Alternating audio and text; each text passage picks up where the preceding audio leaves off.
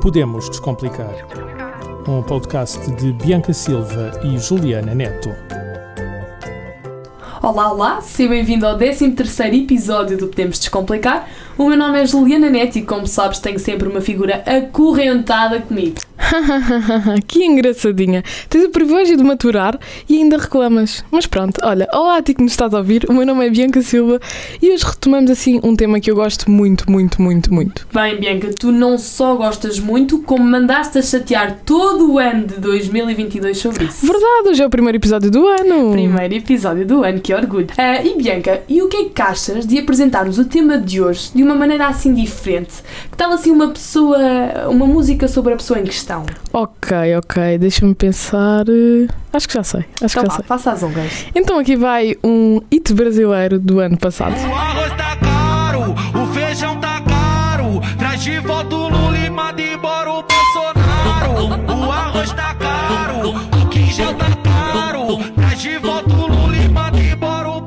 Bem, espero que tenham gostado do ritmo, porque no fundo, tantas músicas para o Bolsonaro como as músicas para o Lula são geniais, ficam no ouvido e demonstra o marketing político assim no seu esplendor. É verdade, vou ter, mesmo não querendo, de concordar. Ah, óbvio que vais, né? Mas pronto, vamos lá direto ao assunto.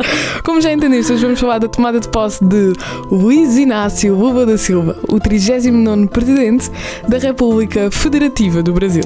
É verdade, Luiz Inácio Lula da Silva tomou posse da tão desejada faixa presidencial no dia 1 de janeiro de 2023, o primeiro dia do ano. É verdade, com o pé direito. Com o pé direito. A sua tomada de posse ocorreu no Congresso Nacional, realizado na capital do Brasil, na Brasília. Exato, porque muita gente pensa que a capital do Brasil é Rio de Janeiro, mas é Nem Brasília. vou comentar, eu nem vou comentar. Pois, pois. E, e contou com a presença de cerca de 120 representantes, tanto de nações, tanto de organizações Verdade, o. Marcelo Rebelo de Sousa teve lá, teve lá.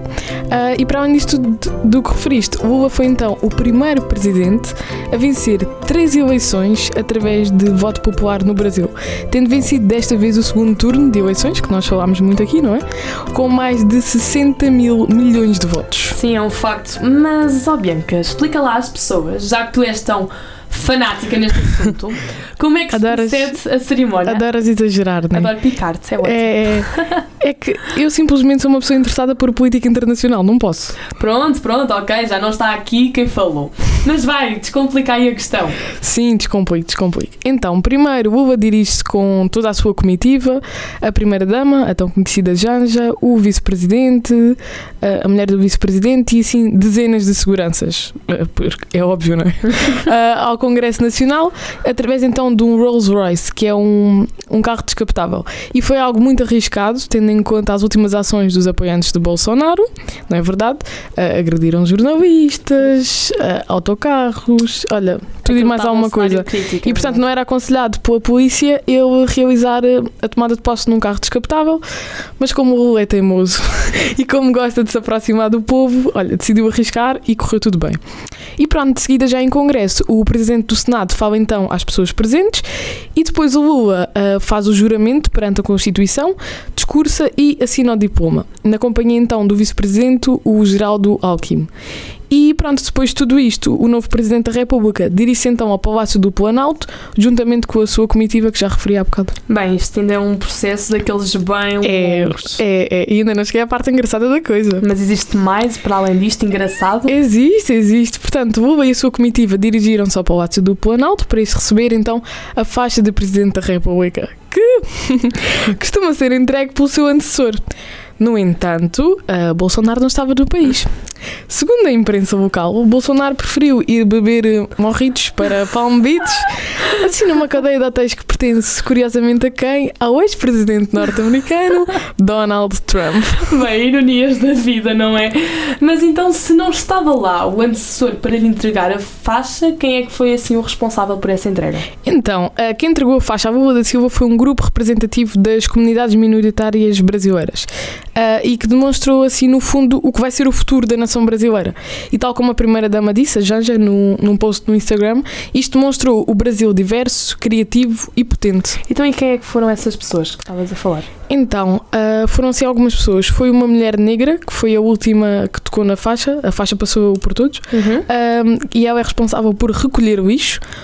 Depois foi um jovem influencer, que eu por acaso já o tinha visto algumas vezes no TikTok, que faz parte da comunidade de PCD, que é a pessoa com deficiência.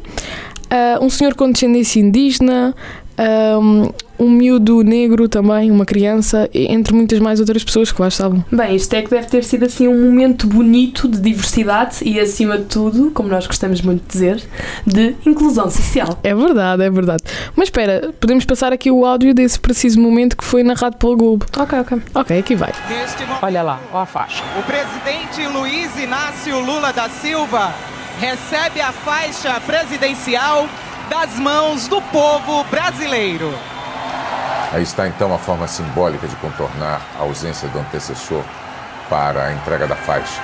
Cidadãos brasileiros fazem esse gesto. Lula emocionado.